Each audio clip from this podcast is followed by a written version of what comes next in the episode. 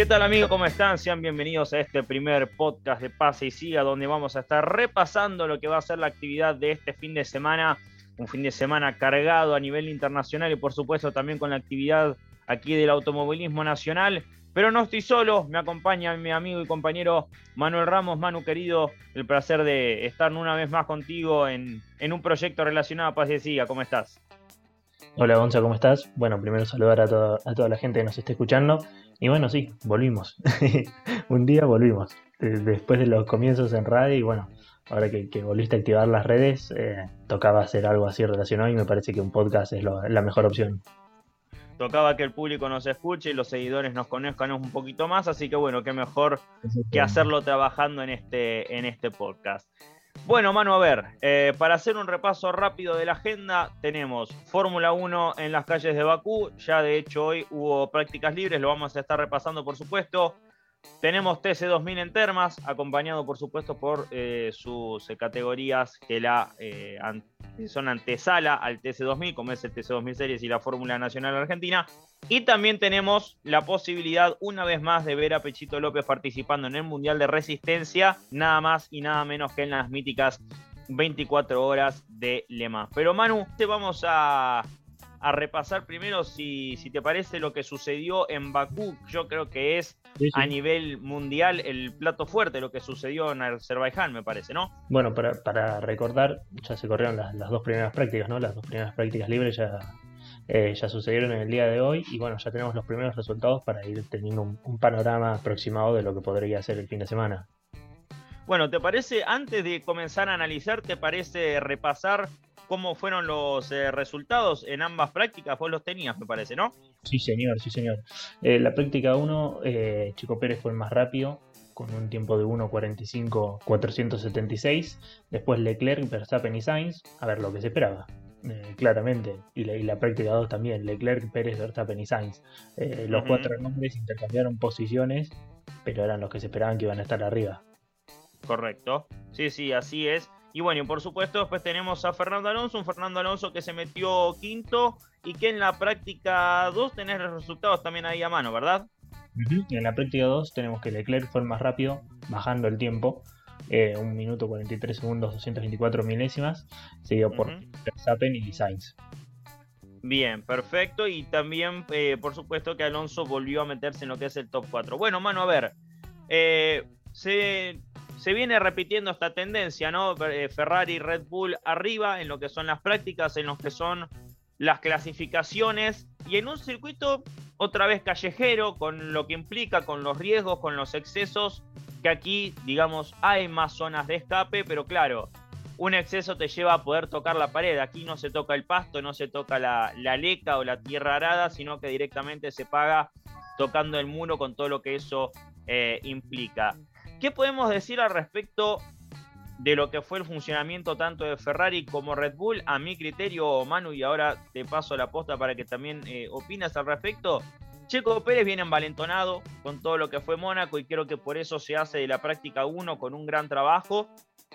Y creo que después de lo que fue el resultado en su casa, Leclerc redobló la apuesta y se puso P1.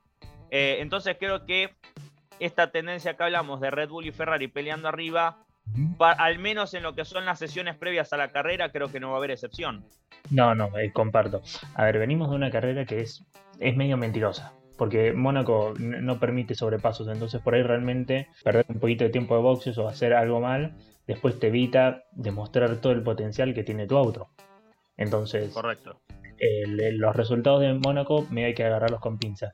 Pero Checo viene de un segundo puesto en España y viene de ganar en Mónaco, que más allá de lo que decimos de agarrarlo con pinzas, siempre es un circuito complicadísimo para ganar. Y ganó. Entonces eh, viene, viene muy arriba y bueno, por eso lo demostró en la, primera práctica. A ver, está claro que va a ser entre Ferrari y Red Bull. Me parece que sobre todo las últimas carreras eh, se cierra en cuanto a quién comete menos errores. Al que está más preciso es el que va, a andar más arriba y va a tener más posibilidades de ganar. Porque los autos están muy parejos. Alguno puede sacar más eh, ventaja en las rectas, otro en las curvas, dependiendo del circuito, dependiendo de la forma. Pero me parece que todo se termina en, cuanto a quién comete menos errores. Correcto, correcto. Eh, vamos a posarnos un cachito sobre el caso puntual de Checo Pérez. ¿Mm? Viene de ganar en Mónaco, como decíamos. Eh, Checo ganó mismo el Gran Premio de Bakú del año pasado en un final sumamente de película, con Verstappen y Hamilton ambos quedando fuera de la zona puntuable. Verstappen por eh, a causa del reventón de su neumático, Hamilton por el exceso en la curva 1 tras el reinicio post bandera roja. Eh, y Checo creo, Manu, es el único que al día de hoy ha logrado repetir podio correcto. Es el único creo que ha logrado subirse al podio más de una vez. En dos veces lo ha hecho con Force India. Repetimos el año pasado lo ha hecho con Red Bull. Entonces me pregunto, y se lo pregunto a quienes eh, nos van a escuchar en este podcast. ¿Checo favorito a ganar en Bakú? Y, yo creo que sí. A ver, es uno de los favoritos. Si querés ampliarlo un poco más, uno de los favoritos seguro. A ver, como vos decís, la historia lo marca. Es un circuito que, que le cae muy bien. Si a eso le sumás, que tiene un auto bárbaro y que viene de muy buenos resultados, y todo te deja pensar que, Checo va a estar sí o sí peleando por la victoria. De vuelta, volviendo. Si no cometen errores, y sobre todo en un circuito como es Bakú, como vos mismo decís, que por ahí, viste, tocas la pared en, la clasificación o en la práctica 3 y estás en problemas. Pero hablando eh, así previamente, yo creo que sí, sí, sí. Y sabes eh, también por qué creo, Manu, que, Checo parte como un candidato serio a ganar por por cómo se le ha presentado esta temporada siendo en teoría el piloto 2 de Red Bull. Pero si vamos a los números y vamos al campeonato, y creo que eso vos lo tenés, Está, tan, está tan solo 15 puntos de Verstappen, ¿correcto? Está tercero, Checo. Exactamente, están, a ver, los tres primeros vamos a repasar. Eh, Verstappen está primero con 125, Leclerc segundo con 116, ahí viene Chico con 110, y después un poquito más atrás está Russell con 84 y Sainz con 83. Si vos te fijas, hay 15 puntos de diferencia nada más entre Verstappen y Pérez. Es muy poca la diferencia. Entonces, más allá de ser el piloto número 2, como en teoría es, está muy cerca y está peleando el campeonato. O sea, vamos a, exagerar un poco. Si Verstappen por una razón X no llegase a sumar puntos y llego y Checo llega tercero, suma 15 puntos, lo está alcanzando. Lo está alcanzando. Y si se lleva el punto de la vuelta rápida, ya Checo estaría liderando por un punto por sobre Verstappen. Por supuesto, hay que ver lo que haga eh, Leclerc también, pero digo, estaría, estaría, achicando la, brecha con Verstappen y la estaría poniendo Checo a, su favor, ¿correcto? Sí, sí, sí, sí, sí, por eso. Todos sabemos que el, piloto número uno es Verstappen. Eh, el que tiene la prioridad en cuanto a Red Bull es, Verstappen. Pero Checo Pérez está, está peleando el campeonato. Hay que ver qué sucede a futuro, porque bueno, esto recién empieza, faltan muchas fechas todavía hay que ver qué pasa a futuro si esta paridad se sigue manteniendo y si siguen estando los dos separados por tan poca distancia de puntos, porque ahí va a ser más difícil tomar una decisión, sobre todo por cómo se va a sentir Checo eh, de cederle, por ejemplo, un lugar a Verstappen. Si están tan apretados, eso se va, se va a complicar. Sí, sin dudas que sí. Y ahora hablando de paridad, un equipo que venía de ser el, el dominador absoluto y hasta este momento ya no lo es, es Mercedes, que después de una pelea muy, después de una disputa mano a mano con Red Bull, este año con el nuevo reglamento le está costando. Y si vamos al caso de leer los resultados, Manu, fue Hamilton sexto y Russell octavo en la primera práctica. Uno dice, bueno, volvió Hamilton. Pero si nos vamos a la práctica 2, quedó Russell sexto y Hamilton quedó en el puesto 9. Entonces, una cita que puede ser en teoría, digamos, clave para, para Mercedes, a ver si pueden solucionar este famoso porpoising, este famoso rebote que se lo ha visto, que lo ha quejado mucho el equipo alemán y creo que puntualmente en esta cita en Bakú, cuando Mercedes creía que lo había resuelto, le volvió a aparecer. Y le volvió a aparecer sobre todo en la zona rápida, en la zona de la larga recta que tiene este circuito callejero y creo que no solo en clasificación y sobre todo en carrera lo va a pagar muy caro, Manu. Debe estar complicado lo que es la interna del equipo, eh, sobre todo por Hamilton. A ver, como dijimos hace un rato, el campeonato, Russell está cuarto con 84 puntos, que obviamente está lejos de pelear el campeonato, ¿no? Pero Russell está cuarto y Hamilton está sexto con 50 puntos. Hay 34 puntos de diferencia entre Russell y Hamilton.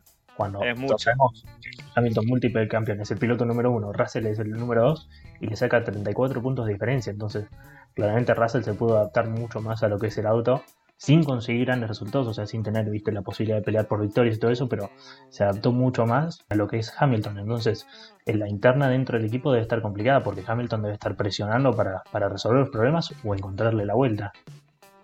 Sí, sí, sí, sobre todo porque uno espera, y creo que Russell también lo ha manifestado, que para esta altura del año, él aunque sea esperaba ya conseguir una victoria. Está bien, ha sido regular, no se ha bajado del top 5 en lo que va del campeonato, consiguiendo ya eh, dos podios, uno en Australia y otro en, creo que fue la cita pasada en Cataluña, si mal no recuerdo, Manu. Exactamente, tercero. Fue en Cataluña. Entonces, Checo, eh, Russell ha sido regular, ha estado en el top 5. Le falta quizás llegar a la victoria como para decirle a Mercedes, estamos por el camino correcto.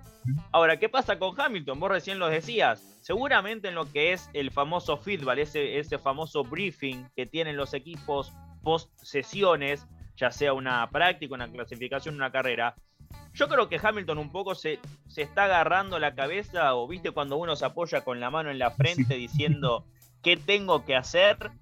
Yo creo que viene un poco por la mano, por cómo funciona el Mercedes, pero encima se debe estar preguntando a Hamilton qué no estoy haciendo yo que está haciendo Russell para agarrarle la mano a este WTS que se ha mostrado como un auto complicado, Manu. Exactamente, porque como dijimos, su compañero está rindiendo mejor sin ser un, Mercedes descollante y sin ser el Mercedes los años pasados, está rindiendo mucho mejor y la diferencia en pista se nota. Eh, y, le, está sacando mucho más jugo a un auto complicado a Russell que lo que le está sacando a Hamilton. Entonces eso lo debe tener muy molesto.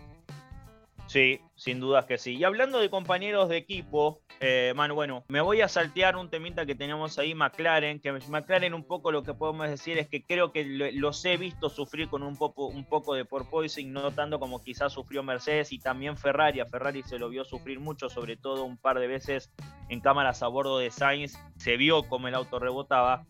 Pero hay un rumor que comenzó a circular en las últimas horas que tengo entendido, va, se dio a entender, mejor dicho, que Oscar Piastri, flamante eh, campeón eh, del 2021 en la Fórmula 2, campeón saliente, por supuesto, porque tiene que pegar obligado el salto a la Fórmula 1 y merecido, y merecido lo tiene, habría firmado ya contrato con Williams para el 2023. Esto que deja a Nicolás Latifi fuera de la ecuación.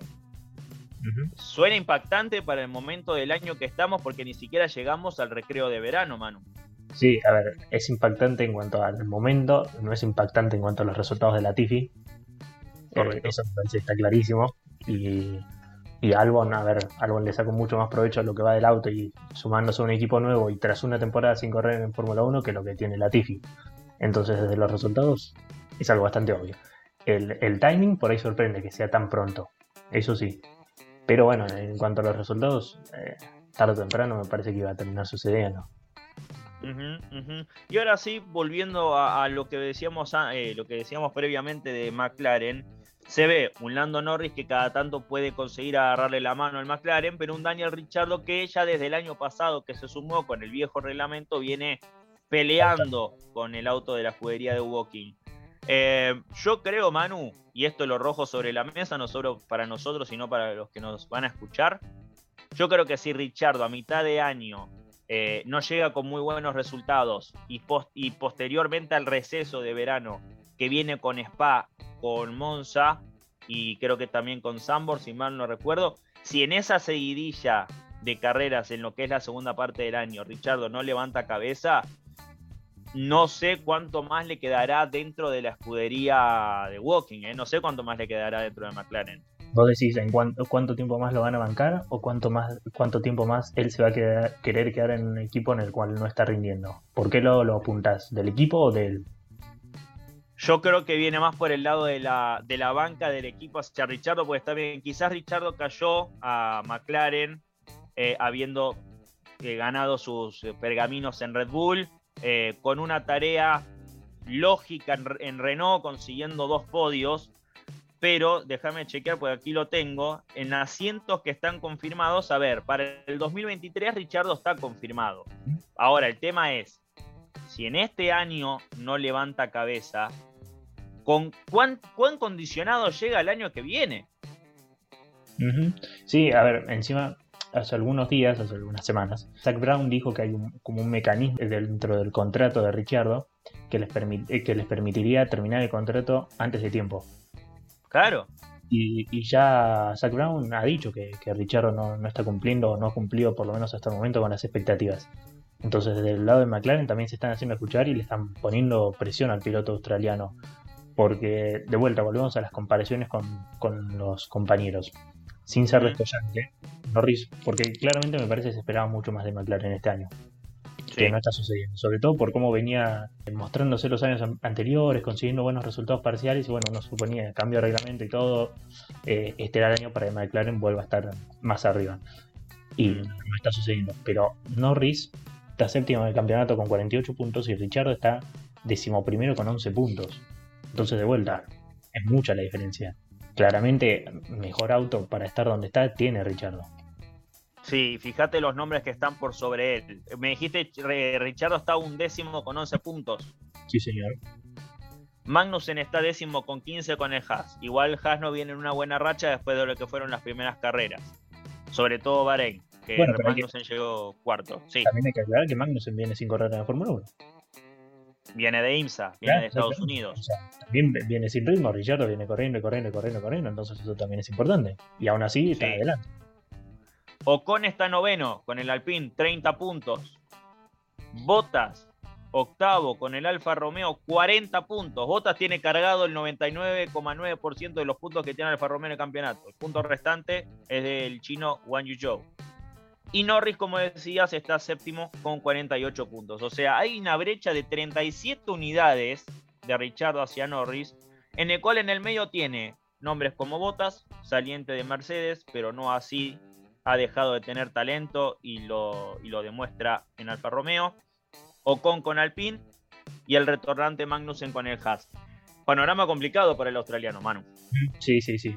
A ver, ya, se complica, más allá de los resultados, ya se complica cuando gente de tu equipo empieza a salir a hablar y dice que no está cumpliendo las expectativas, que hay una cláusula. Entonces, todo, ese, todo eso que se empieza a generar alrededor Correcto. Termina siendo una situación por ahí que, que desde afuera uno la puede criticar, pero por ahí de adentro está más tranquila, haciendo que también se ponga toda una situación dentro del equipo debe ser raro y debe ser difícil. Está necesitando sí o sí buenos resultados Richardo, porque como vos decís, eh, se le va a complicar, si no, la, temporada siguiente para poder estar arriba de un, por lo menos de un McLaren. Sí, porque no todas las victorias caen de, de, arriba como fue la de Monza el año pasado. Está bien, después Richardo indiscutiblemente hizo un gran trabajo para llevarse el triunfo ante la autoeliminación de Verstappen y Hamilton, pero sin duda se le va a complicar. Manu, para ir cerrando Fórmula 1 y meternos eh, con lo próximo que es el TC2000, pálpito del podio para esta fecha de Fórmula 1. Pálpito del podio. Mm, mira, más allá de que dijimos que, Pérez es, uno de los grandes candidatos, yo voy a ir con, con Leclerc. Para mí gana Leclerc. Chico segundo y Verstappen tercero. Bueno, yo voy a ir con. Yo voy a ir con Verstappen primero.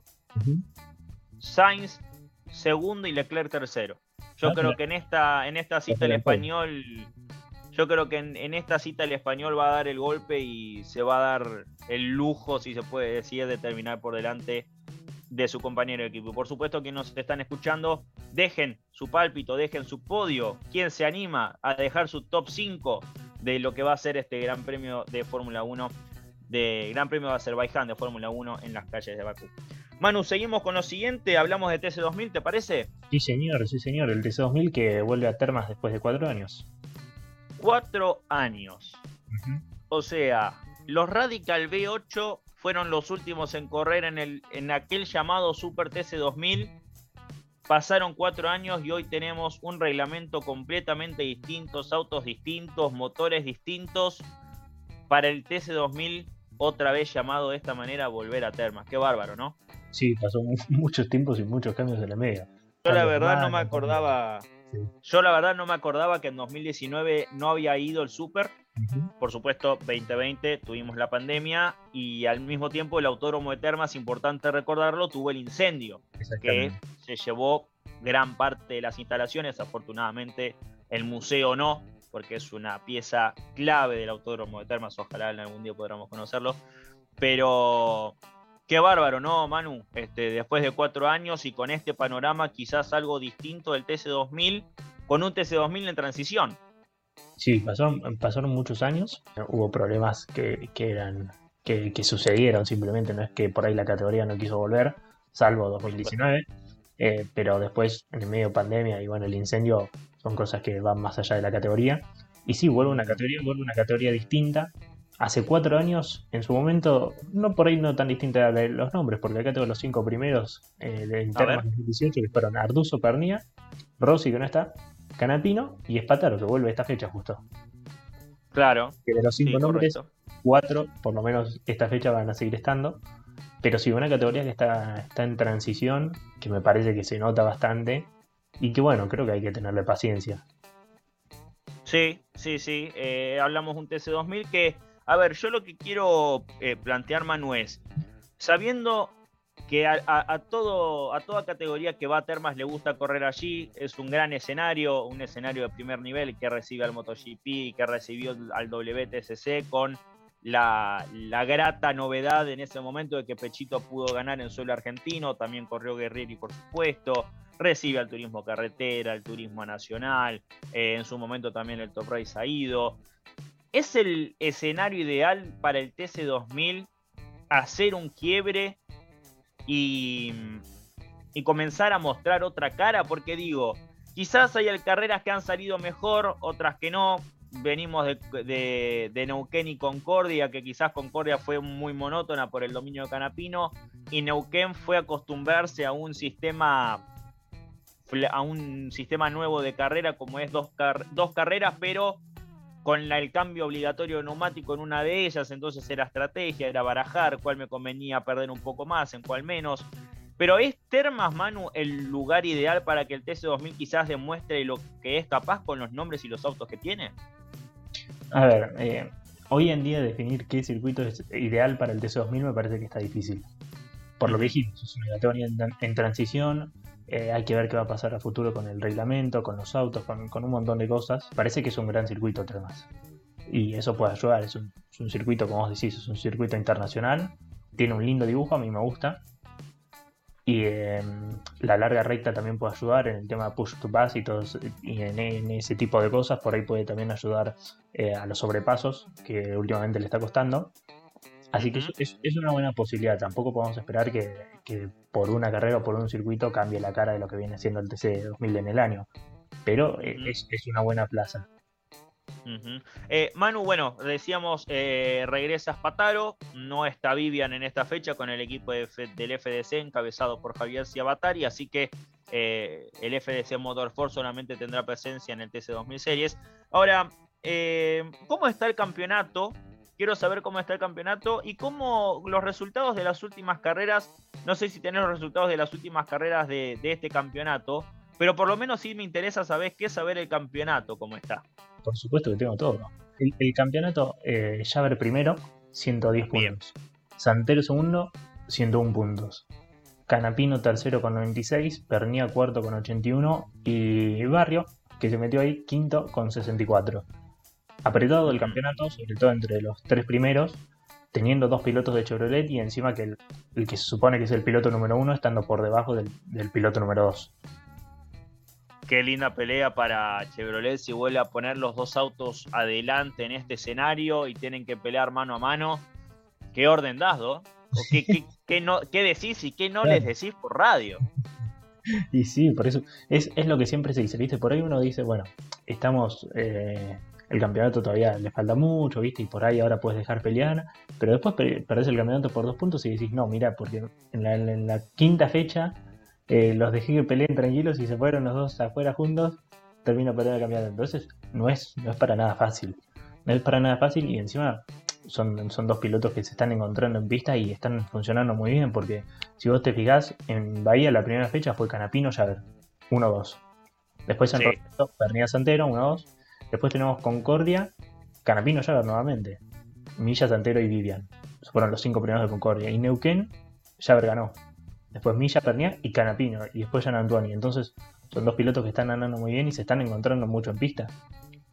Sí, sí, sí, sí. Sobre todo que, bueno, el TC2000 de, hoy en día sabemos que cuenta eh, en algunas fechas con el sistema de carrera sprint para el sábado que invierte los primeros ocho lugares y eso también influye, por supuesto, en la suma de puntos para el campeonato, sabiendo que ya ver Canapino siempre se meten adelante. El tema es, por supuesto, en, en respecto a la clasificación, donde queda ubicado cada uno. Pero sin dudas, sin dudas, que creo que si Javer tiene la posibilidad de pelearle mano a mano a Canapino, que lo haga. Hasta donde le dé, que lo haga. Ojalá le dé hasta el final del campeonato. Ojalá eh, tengamos a Javer metido en la pelea con Canapino y ojalá, por supuesto, Tepernía y, y, más pilotos que puedan sumarse. Genial, buenísimo. Pero sin dudas que creo que Javer hoy por hoy está ante una gran posibilidad y creo que si Etermas se va puntero, yo creo que si Etermas mantiene el liderato, estaríamos ya en la quinta fecha, Manu, creo que ya es prácticamente la mitad del campeonato, son, dos, son 12, fecha más, fecha menos, estamos llegando a la mitad del año y eso para el piloto mendocino va a ser muy, muy importante, creo. Esperemos que sí, y por el bien del espectáculo. Si siguen peleando y, al equipo justamente le da la posibilidad de, pelear en pista, dentro de las reglas obviamente, pero les da libertad para pelear en pista, va a ser lo mejor para, el que es espectador y para que pueda disfrutar de una buena pelea, porque claramente son de los dos autos más rápidos que tiene la categoría. Entonces es importante que tengan la posibilidad de pelear.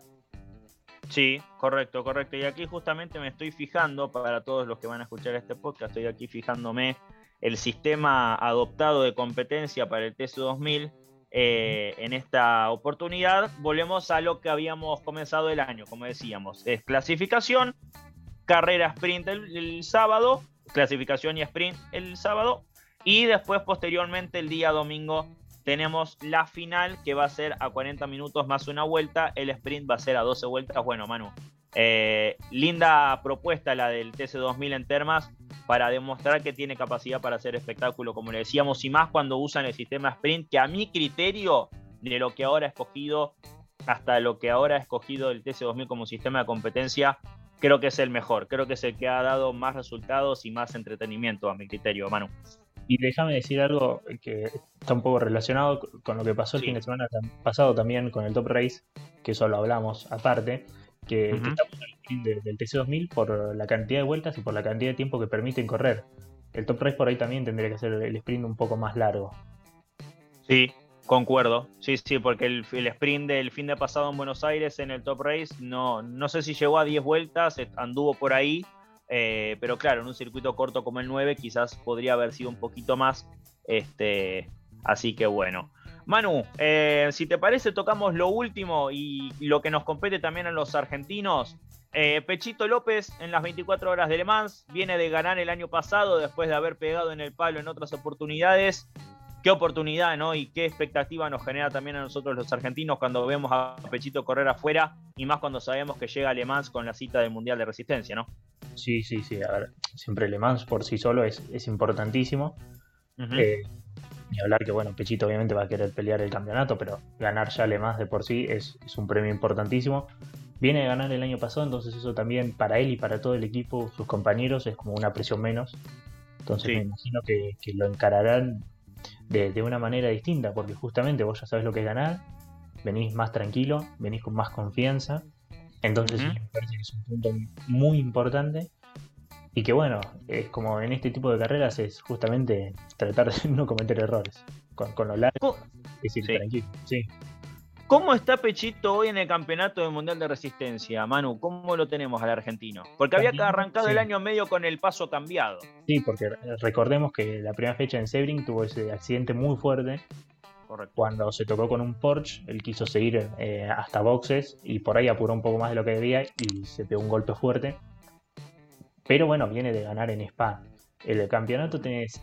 Primero está el, Alpine 36, que tiene a Negrao, Lapierre y Baxivier, 57 puntos. Después tenés eh, un Glickenhaus, también sorprendiendo, no hay ningún Toyota, o sea, los Toyota están tercero y cuarto. Un Glickenhaus, eh, los Glickenhaus tienen 39 puntos, que tienen Pla y Dumas, porque después el tercer piloto cambió entonces hay un piloto que tiene un poco menos de puntos y hay otro que tiene un poco menos de puntos, pero bueno, básicamente están segundos ellos. Correcto. Tercero está el Toyota 8 con Buemi, Harley y Hirakawa, que está a 27, tiene 27 puntos. Y el Toyota 7 de Conway, Kobayashi y López tiene 25 puntos. Pero bueno, viene de ganar. Y encima viene de ganar el año pasado. Entonces, eh, me parece que es una buena oportunidad para que repita victoria. Sí, sí, la verdad que sí, sabiendo que creo Le Mans, eh, esto la verdad me faltó chequearlo y pido disculpas, pero creo que Le Mans otorga un poquito más de puntos. Por ser una carrera de 24 horas, creo que el puntaje es un poquito más, vamos a decirlo, más delicioso, más goloso. Así que creo que, es bueno, como decíamos, sí, una cita, eh, por supuesto, importante para, el Campeonato Mundial de Resistencia y por supuesto para Pechito también esperando que saque el mejor resultado posible. La expectativa, por supuesto, que quede un poquito más cerca en cuanto a puntaje eh, posteriormente a que pase la cita allí en el circuito de Azar, un circuito magnífico que siempre atrae gente, siempre tiene espectáculo dentro de la pista, fuera de ella, convoca gente, la verdad es como que dentro del dentro de Le Mans, dentro del circuito del azar, Manu es una ciudad. Sí, exactamente. Cabe señalar que, ya clasificó y, clasificó segundo Pechito, pero bueno, en este tipo de carreras la clasificación la verdad que, que pierde un poco de importancia. Son 24 horas, la verdad que largar segundo, primero, cuarto, tercero, la verdad que mucha diferencia no, no, te hace. Hablando de clasificación, tenemos a Nico Barrone también corriendo en Le Mans. Ay, ¿cómo le fue? Clasificó 51 en la, eh, en la general y decimoquinto en su categoría, que es la GTM. Así que bueno, ah, la GTM. Vamos, a tener presencia presencia argentina. Y si me dejas también hablando de argentinos, el fin de semana hay dos PTCR. Vuelven a, vuelven a correr, exactamente, vuelven a correr eh, Guerrieri y Girolami, que bueno, están ahí punteros del campeonato. Eh, la carrera, bueno, dos carreras el domingo, recordemos que eh, vienen de, un fin de semana complicado, el, WTCR, cuando quisieron correr en Nürburgring y bueno, por tema de, las gomas y la peligrosidad en cuanto al desgaste que tenían, decidieron no correr las carreras. Entonces, bueno, no, no, no, no tuvo la fecha esa de Alemania, cuenta la clasificación, pero no, no pudieron correr. Correcto y el campeonato tenemos a Girolami primero con 43, Ascona segundo con 40 y tercero eh, Guerrieri con 37. Así que bueno, este fin de semana corren en un Ring. Bueno, lindo circuito, sabemos que es un circuito técnico donde es complicado pasar, pero bueno, seguramente los argentinos van a, hacer, van a estar haciendo todo lo posible para concretar eh, los mejores resultados e irse con, la mayor cantidad de puntos posible. Manu, hemos llegado al final de este primer eh, podcast. Ojalá se repita, ojalá se repita próximamente, pero la verdad te digo, ha sido un gustazo poder haber dado puntapié inicial a este proyecto contigo. Así que eh, vamos cerrando, te despido, te mando un fuerte abrazo y por supuesto espero reencontrarte en el próximo podcast de Pase y Siga y ya veremos con qué categorías nos encontramos también, ¿no? Así es, Gonzalo. Bueno, primero que nada, muy contento por haber eh, arrancado nuevamente. Y bueno, un saludo a toda la gente y espero que nos acompañen en este nuevo proyecto. Así es, así es. Y bueno, amigos de Pase y Siga, lo han escuchado. Primer podcast que hacemos para Pase y Siga, justamente. Esperemos que lo hayan disfrutado. Esperemos que nos copemos con más, que ustedes se copen con más. Y así podamos tirar por mucho más podcast, por mucho más análisis, mucho más datos y por supuesto mucho más automovilismo. Les mando a todos un fuerte abrazo, que sigan muy bien, Gonzalo Grondona quien los saluda por supuesto y los reencontramos en la próxima cita. Chau chau.